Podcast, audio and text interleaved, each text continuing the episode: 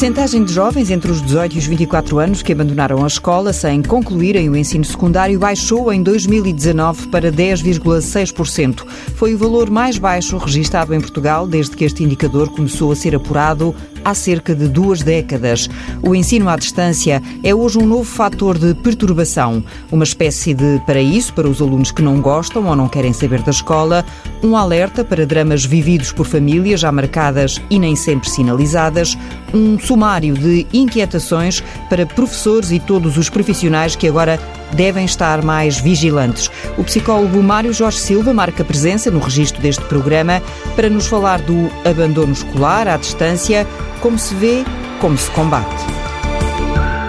Esta situação veio criar e logo se começou a perceber que nem todos os alunos, aliás, à semelhança do que também já acontece no ensino tradicional, nem todos os alunos iriam conseguir acompanhar esta mudança da mesma forma. Alguns alunos não iriam conseguir acompanhar à mesma velocidade. Sobretudo porque o ensino à distância exige uma maior responsabilidade da parte dos próprios alunos na gestão do tempo, na gestão da sua aprendizagem, na sua capacidade de se motivar, de se manter disciplinado na aprendizagem e também exige um enquadramento das suas famílias capaz de os apoiar neste percurso de modo a facilitar esta adaptação tão difícil para todos nós. Começou-se depois a perceber também rapidamente que, afinal, nem todos os jovens têm acesso à internet. Nem todos os jovens possuem um computador, nem todos os jovens possuem um tablet, nem todos os jovens têm sequer um smartphone.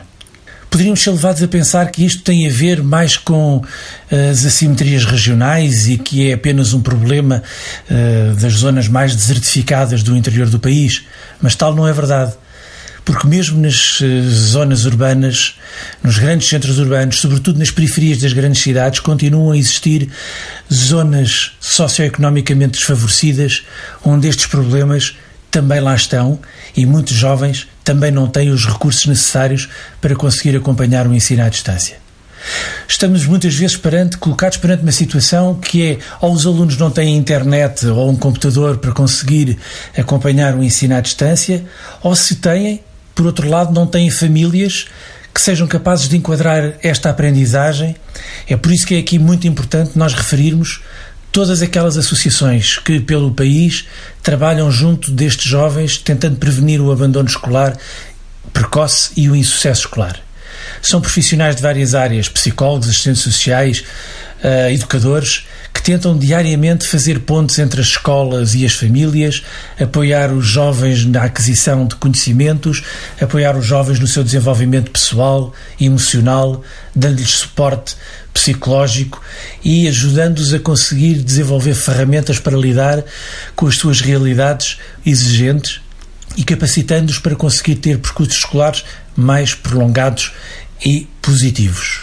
Mas também hoje essas associações estão fechadas ou, pelo menos, com um trabalho muito reduzido.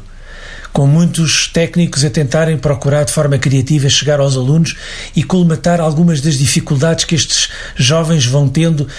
encerrados nas suas casas,